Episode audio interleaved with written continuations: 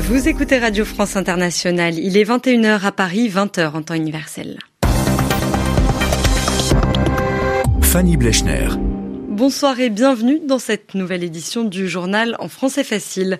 Pour m'accompagner ce soir, Zéphirin Quadio. Bonsoir Zéphirin. Bonsoir Fanny, bonsoir à toutes et à tous. À la une de l'actualité ce soir, les violences en Israël et dans la bande de Gaza.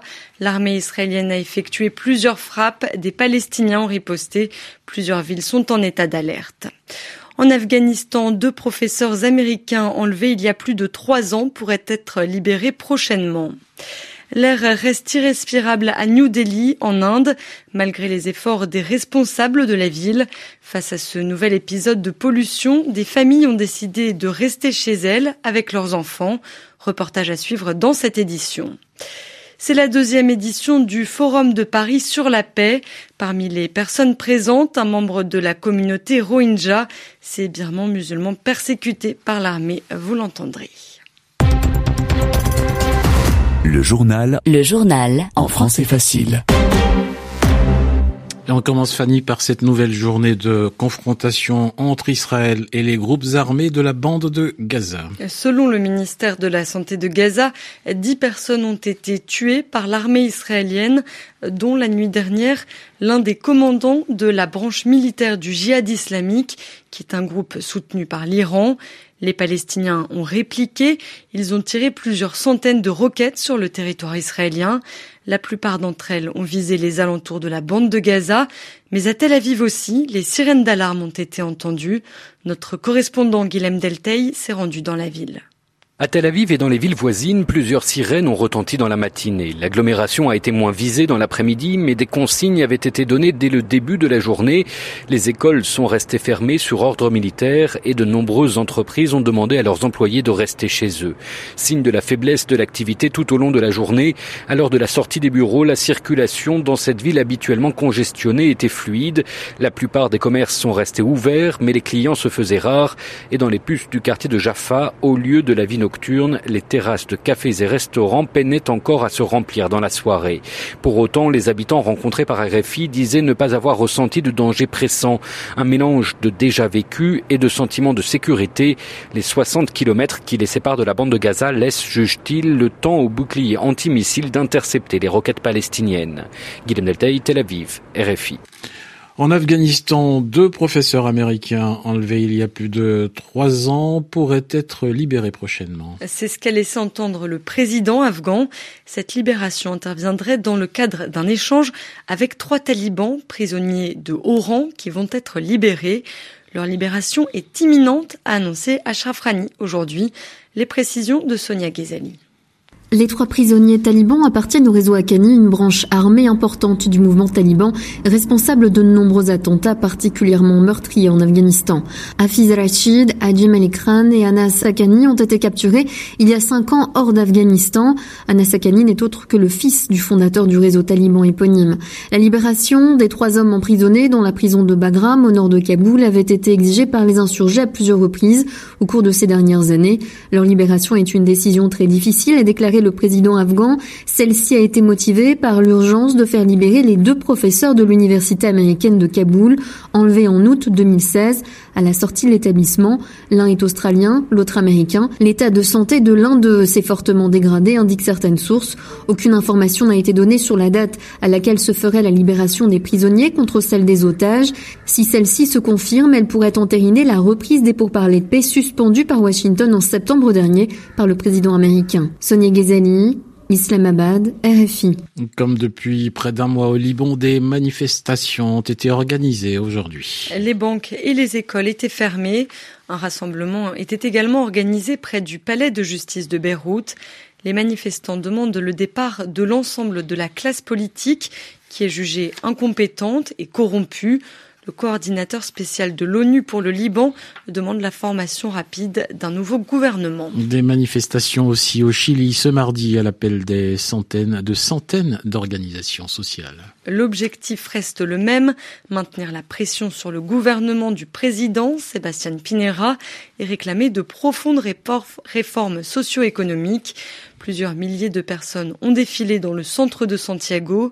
Un appel à une grève générale des services publics a été lancé lundi. En Bolivie voisine, depuis une dizaine de jours, une grève générale et des manifestations paralysent le pays qui traverse une grave crise politique. La lutte continue, a déclaré aujourd'hui l'ex-président bolivien Evo Morales. Il est arrivé au Mexique où il a obtenu l'asile politique puisqu'il estimait être menacé dans son pays. La deuxième vice-présidente du Sénat, Janine Agnès, a revendiqué la présidence par intérim. Elle dispose à présent de 90 jours pour convoquer une élection présidentielle. Le journal en français facile. Sur RFI, il est une heure et six minutes à New Delhi en Inde. La ville est confrontée à de nouveaux problèmes de pollution de l'air. Actuellement, le taux de pollution est 16 fois supérieur aux recommandations de l'Organisation mondiale de la santé. Malgré les mesures prises par la ville, comme la restriction des véhicules autorisés à circuler, respirer cet air reste mauvais pour la santé et certaines familles ont donc décidé de rester enfermées chez elles. Notre correspondant Sébastien Farsi a pu rencontrer l'une d'entre elles. Ce mardi était jour férié à New Delhi, mais interdiction de sortir pour Arjun et Arya, deux enfants de 3 et 5 ans. L'air est trop pollué. Minal leur mère, les garde à la maison.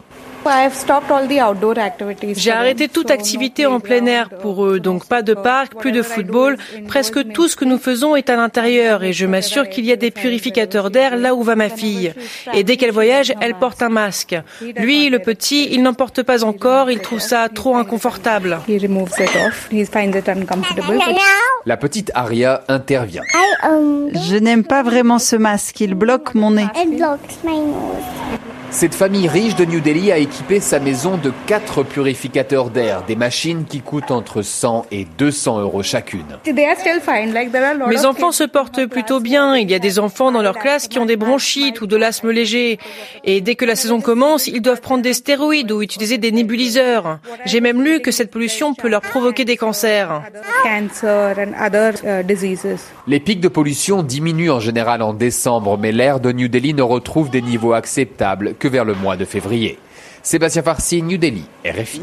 En Espagne, après plusieurs mois de paralysie politique, un accord de principe a été trouvé pour former un gouvernement de coalition. C'est-à-dire une alliance entre plusieurs partis, en l'occurrence le Parti socialiste et la formation de gauche radicale Podemos. Ils l'ont annoncé ensemble aujourd'hui. Le programme commun et la répartition des postes seront fixés dans les prochaines semaines. Depuis ce mardi et jusqu'à demain, mercredi, se tient le Forum de Paris sur la paix. C'est la deuxième édition et l'idée est d'offrir un lieu d'échange entre les représentants d'États, d'organisations internationales, d'entreprises et de membres de la société civile. Parmi les participants se trouve Aung Chomo. Il est venu représenter les Rohingyas, cette communauté musulmane de l'ouest de la Birmanie qui a été victime de l'armée birmane. Il regrette que son pays ne soit pas plus représenté. Je suis surpris de voir que je suis le seul Rohingya ici. Nous avons pourtant beaucoup de représentants qui travaillent dans les défenses des droits de l'homme à l'extérieur de notre pays. Il y a également des représentants d'autres minorités ethniques dans notre pays. Je ne vois aucun visage familier. Je pense qu'il n'y a pas eu assez de choses mises en place pour permettre aux gens de participer à ce forum. Pour que les personnes et les organisations puissent voyager jusqu'ici, il faut bien sûr qu'elles aient certaines ressources. Il y a besoin de visas, des coûts.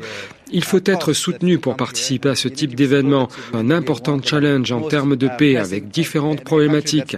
La communauté internationale pourrait justement jouer un rôle bien plus important, pas seulement dans le soutien des survivants réfugiés. Elle pourrait aussi aider pour la construction d'un plan stratégique sur le long terme, aider la Birmanie à aller de l'avant avec le plan de démocratisation dont parle le gouvernement birman. Un propos recueilli par Oriane Verdier. En France, toujours, les associations étudiantes sont mobilisées après l'immolation d'un étudiant. C'était à Lyon. Le jeune homme s'est volontairement embrasé devant un centre régional car il avait perdu sa bourse universitaire. Il est toujours entre la vie et la mort. Aujourd'hui, plusieurs centaines d'étudiants se sont réunis devant les lieux. Les associations demandent que l'aide sociale étudiante soit restructurée. Vous écoutez Radio France Internationale. Il est 21h et bientôt 10 minutes à Paris. 20h10 en temps universel. Merci beaucoup Zéphir Quadio de m'avoir accompagné pour ce journal en français facile.